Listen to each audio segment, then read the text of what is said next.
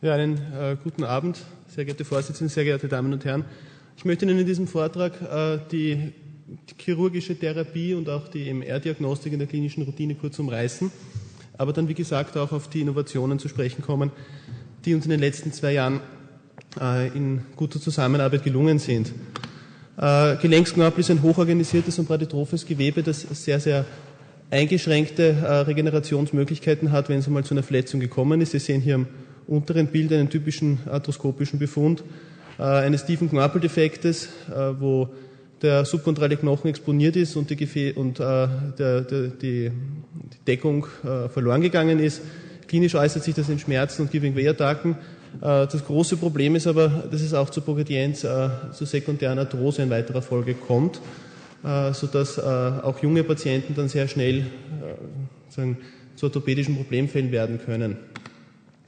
Dementsprechend muss das Ziel der chirurgischen Therapie sein, äh, diese Progredienz anzuhalten.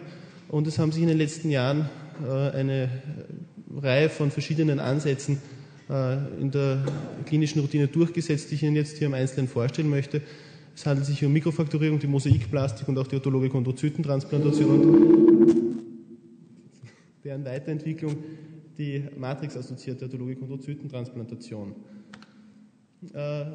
Die Mikrofaktorierung macht sich das Prinzip äh, zunutze, den Defekt zu vaskularisieren. Das wird erreicht, indem Mikrolöcher äh, in den Defekt äh, geschlagen werden, wobei aber die mechanische Integrität der subkontralen Lamina gewahrt wird. Es kann so zur Ausbildung einer Narbe kommen, die die Defektgrenzen stabilisiert und man erreicht hier in 67 Prozent gute und sehr gute Ergebnisse. Allerdings hatten rezente Studien gezeigt, dass es nach 18 Monaten zu einer Degeneration dieses Ersatzgewebes kommt und äh, damit mit einem Abfall der klinischen Ergebnisse zu rechnen ist. Günstig sind ein äh, hoher Füllungsgrad des Defektes, ein niedriger Body Mass Index und natürlich auch kleinere Defekte. Die Mosaikplastik folgt einem anderen Prinzip und zwar werden osteochondrale Zylinder in den äh, peripheren Bezirken des Gelenks geerntet und in die lasttragende Zone in den Defekt transplantiert, um hier eine äh, Deckung des Defektes zu erreichen. Mm, es werden in 92 Prozent gute und sehr gute äh, Ergebnisse, also auch Langzeitergebnisse in großen Kollektiven berichtet von Hengoti und anderen aus Ungarn. Äh, der Vorteil ist sicherlich, dass man eine gute Füllung des Defektes erreicht und äh, auch ist es im Moment die einzige Technik zurzeit, die ein hyalines Reparaturgewebe gewährleisten kann. Limitationen betreffen aber die Defektgröße. Über 4 Quadratzentimeter kommt man nicht äh, gut hinaus und auch die Entnahmemorbidität der Zylinder. Die autologe Chondrozytentransplantation mit Periostlappen wurde 1994 vom Herrn Brittberg aus Schweden, äh, der Fachwelt in der klinischen Anwendung am Menschen vorgestellt. Äh, in 90 Prozent kann man gute und sehr gute Ergebnisse berichten, nämlich auch äh, gute Langzeitergebnisse und auch sehr große Defekte haben sich gut behandeln lassen. Das Problem dieser Technik ist, dass der Periostlappen äh, eine Reihe von Komplikationen bringt, unter anderem Adhäsionen und Hypertrophien des Transplantates, die dann zu Blockierungen im Kniegelenk führen sodass eine Reoperationsrate zwischen 5,1 und 37 Prozent berichtet wird. Und auch an der Kniescheibe funktioniert es leider nicht so gut wie am äh, Femokondyl, sodass man als nächsten Schritt versucht hat, diese Technik zu verbessern. Und zwar mit äh, biodegradablen Polymeren, die als eine Art Gerüst für die äh, transplantierten Zellen dienen sollen. Man kann also dieses, äh, dieses Gewebe äh, bereits also in vitro im Labor mit den Zellen besiedeln. Die beginnen dort Ersatzgewebe zu bauen und das wird dann ein Transplantat, das bereits äh, gute Gewebsanteile hat, in den Defekt eingebracht. Wir haben an der Orthopädie mittlerweile mit 53 Patienten Erfahrungen sammeln können und bis fünf Jahre nach Untersuchungszeitraum relevante Ergebnisse und haben festgestellt, dass die Ergebnisse je nach Indikation sehr differieren können. Sie sehen hier rechts angeführt einen klinischen Score, den Nüsholm-Score, und wir unterscheiden hier zwei Gruppen. Der obere Balken mit einem signifikanten Anstieg, also im klinischen Score, sondern einer deutlichen Besserung, die dann über lange Zeit konstant bleibt, betrifft junge Patienten mit singulären Defekten, guten äh, Bandverhältnissen und auch einer guten Beinachse am medialen Femorkondyl, wohingegen äh, die weniger erfreulichen Ergebnisse hier unten Patienten betreffen, die äh, diese Behandlung als Salvage Treatment, als Alternative, also quasi vor einer Knieprothese bekommen haben. Und das hat sich leider nicht bewährt. Insgesamt äh, wird im Moment von uns dieser Behandlungsalgorithmus vertreten. Die Mikrofrakturierung ist ein gutes First-Line-Treatment für Defekte unter 2 Quadratzentimetern bei intakten subkontralen Knochen. Die autologe Chondrozytentransplantation äh, ist bei größeren Defekten gut geeignet oder eben auch als Second Line, falls Mikrofrakturierung nicht das gewünschte Ergebnis bringt. Die Mosaikplastik ist bei tiefen osteochondralen Defekten unter 2 Quadratzentimeter äh, von unserer Seite also primär im Einsatz oder eben auch als Rescue-Technik bei fehlgeschlagener autologer Chondrozytentransplantation.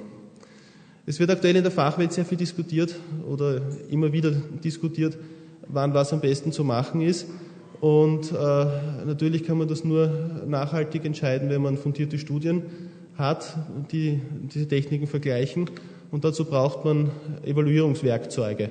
Natürlich klinische Scores, die sind relativ leicht zu bekommen, aber obliegen einer gewissen Subjektivität. Der Goldstandard ist die Histologie, weil man damit äh, das Reparaturgewebe objektiv charakterisieren kann. Das Problem ist, äh, dass die Gewinnung der Probe natürlich invasiv erfolgen muss sodass man gerade bei gesunden Patienten das schwer zumuten kann und auch die Ethikkommission ist da sehr restriktiv in ihrer Erlaubnis. Hier ist dann äh, die Magnetresonanz besonders attraktiv, weil sie non-invasiv ist, objektiv ist und auch reproduzierbar ist und die technischen Neuerungen der letzten Jahre hier auch entscheidende neue Möglichkeiten gebracht haben, um Knorpelersatzgewebe zu evaluieren. Vor allen Dingen die höheren Feldstärken, also die neuen 3-Tesla-Scanner, erlauben in guten Scanzeiten hohe Auflösungen bis zu 0,3 mal 0,3 mm und äh, eine sehr, sehr exakte morphologische Erfassung des Ergebnisses. Auf der einen Seite hat sich diese T2-gewichtete Fastbin-Echosequenz gut bewährt, äh, die Sie aus der klinischen Routine sicherlich kennen, mit der auch Meniskus- und Bandschäden charakterisiert werden und die äh, einerseits den Vorteil hat, dass der Knorpel in seiner Binnenstruktur gut charakterisiert werden kann andererseits aber auch äh, eine geringe äh, Empfindlichkeit gegen äh, Artefakte hat nach Chirurgie. Auf der rechten Seite sehen Sie ein Beispielbild für die 3D-Gradienten-Echosequenz, wo der Knorpel also hier als, als hyperintenses Band erscheint. Der Vorteil dieser Technik ist, dass sie dreidimensional akquiriert wird und dass man vor allem, wenn man volumetrische Messungen machen möchte, also Knorpeldefektgrößen oder Reparaturreale ausmessen möchte, hier sehr gute Möglichkeiten hat, weil man in allen Bildebenen rekonstruieren und damit sehr, sehr exakt messen kann. Die klinische Relevanz äh, von verschiedenen MR-Evaluierungsparametern ist äh, in verschiedenen Studien angeschaut worden. Äh, Mithöfer und andere haben bei Mikrofaktorierung die Defektfühlung als entscheidend angesehen und eine Studie von Professor Malowitz über Hyolographt zeigt, dass die Effektfühlung, Struktur, Signalintensität und die Beschaffenheit der subkontralen Knochens entscheidend sind. Wir haben uns das bei mikrofaktorierten Sprunggelenken auch angeschaut und hier gefunden, dass ebenfalls die Defektfüllung und auch die Oberflächenbeschaffenheit des Reparaturgewebes klinische Relevanz hat. Dementsprechend ist dann äh, dieser MOCAT-Score entwickelt worden, der einfach eine Hilfe sein soll, äh, morphologische Kriterien, die klinisch relevant sind, systematisch zu erfassen, damit man auch eine gewisse Basis für Vergleiche verschiedener Techniken hat. Und hier sind eben Defektfüllung, äh, die Grenzfläche zwischen Transplantatgewebe und Nativknorpel, die Oberfläche, die Struktur und äh, der subkontrale Knochen, aber auch die Signalintensität und äh, das Vorliegen eines Ergusses äh, integriert worden. Ich möchte Ihnen jetzt noch kurz ein paar Beispielbilder zeigen, damit äh, Sie ein bisschen eine konkrete Vorstellung haben, was Sie in der Praxis sehen könnten. Sie haben hier ein Beispiel für Mikrofakturierung präoperativ. Der deutliche ist der tiefe Defekt gut zu erkennen und hier das postoperative Ergebnis wo eine relativ gute Defektfühlung erreicht worden ist. Hier in den Subkontrallen sehen Sie noch die Reste äh, der Mikrofrakturierung. Das kann relativ lange persistieren, hat aber keine so große klinische Relevanz in unserer Erfahrung. Das ist ein Ergebnis von Mosaikplastik, die gut geglückt ist, vor allem weil die Konkurrenz der Gelenkfläche gewährleistet ist und weil der osteochondrale Zylinder gut integriert ist, also ein Zeichen von äh, nicht erfolgreicher Mosaikplastik wäre das Vorliegen des subkontralen Ödems oder von Zysten. Hier möchte ich noch einen Verlauf zeigen von einem Holograph-Implantat in der Frühphase. Vier Wochen nach Implantation beachten Sie, wie hyperintens es im Vergleich zum Nativknorpel ist und wie sich das Transplantat dann über die Zeit dem äh, ursprünglichen Knorpel annähert in seinem Signalverhalten. Das wäre sozusagen ein Langzeitergebnis nach fünf Jahren. Sie haben hier diese die zwei Fastspin-Echosequenz und die Gradienten-Echosequenz auf der rechten Seite und sehen, dass äh, das Reparaturreal, das also hier äh, noch an, der Subkontrollnahme zu erkennen ist, äh, gut gedeckt ist und dass das Ersatzgewebe mehr oder weniger dem nativen Knorpel entspricht. Also ein wünschenswertes Ergebnis.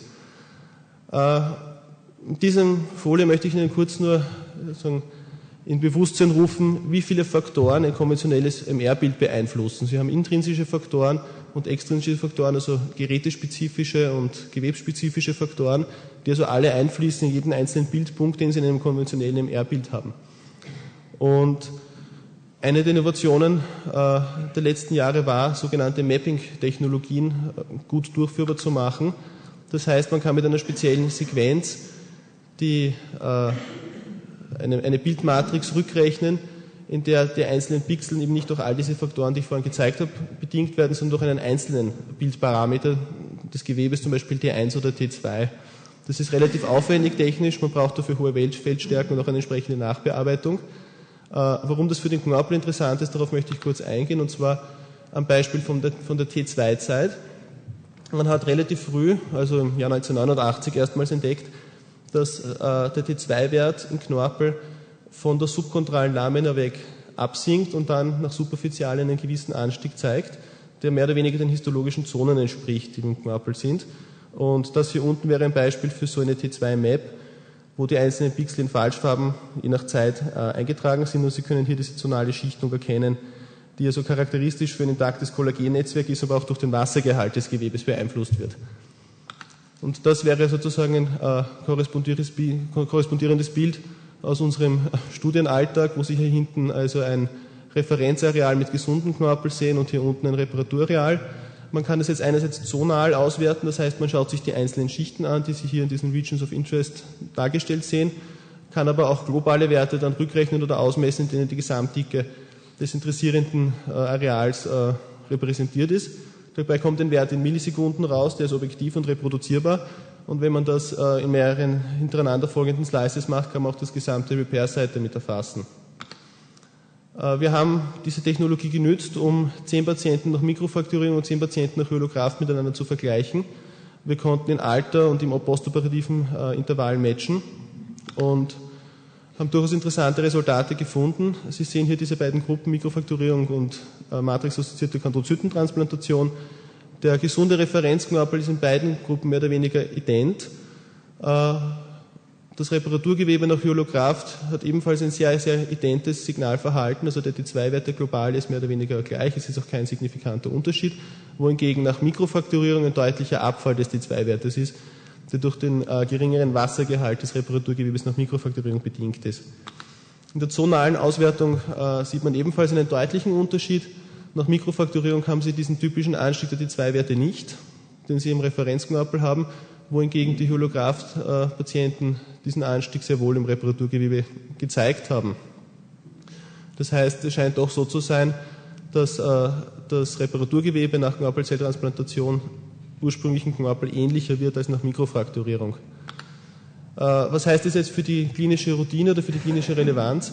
Das haben wir äh, bei einem Kollektiv von 24 mikrofrakturierten Patienten angeschaut und auch hier also diesen signifikanten Unterschied äh, der T2-Werte zwischen Reparaturgewebe und Nativknorpel gefunden und in weiterer Folge dann einen T2-Index berechnet. Ganz kurz nur der wiedergibt, wie ähnlich das Reparaturgewebe dem Nativknorpel ist. Und was Sie also hier sehen, gegen diesen klinischen Lysholm-Score aufgebracht, je ähnlicher das Ersatzgewebe dem ursprünglichen Knorpel ist, desto besser werden die klinischen Ergebnisse. Das hat sich statistisch in einer äh, mäßigen bis mäßigen Korrelation, aber einer hochsignifikanten Korrelation in den beiden Scores gezeigt, die also für osteochondrale Symptomatik äh, repräsentativ sind, wohingegen der bandbezogene Score das nicht gezeigt hat. Abschließend möchte ich sagen, dass äh, dieses Feld sicherlich noch immer in einem regen Umbruch ist. Äh, es ist ein bisschen die Gründerzeit gerade bei der Knorpelzelltransplantation vorbei, aber gerade jetzt werden die interessanten, eigentlich interessanten mittelfristigen und langfristigen Ergebnisse der verschiedenen Vergleichsstudien greifbar. Und mit MRI-Mapping haben wir ein äh, neues Tool erhalten, das sicherlich im Hinblick auf Multicenter-Studien sehr interessant ist, weil es objektive Werte bringt und gut reproduzierbar ist und damit auch prospektiv gut anwendbar ist, weil es non-invasiv ist. Für die Praxis äh, möchte ich sozusagen sagen, dass man im Zweifel äh, die, Gradienten-Echosequenz durchaus dazu machen kann, wenn man einen Defekt genauer charakterisieren will, vor allem in Bezug auf Größe.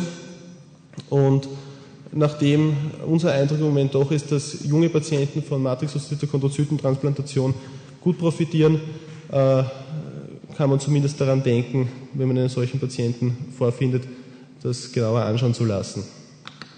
Ich danke Ihnen sehr für Ihre Aufmerksamkeit.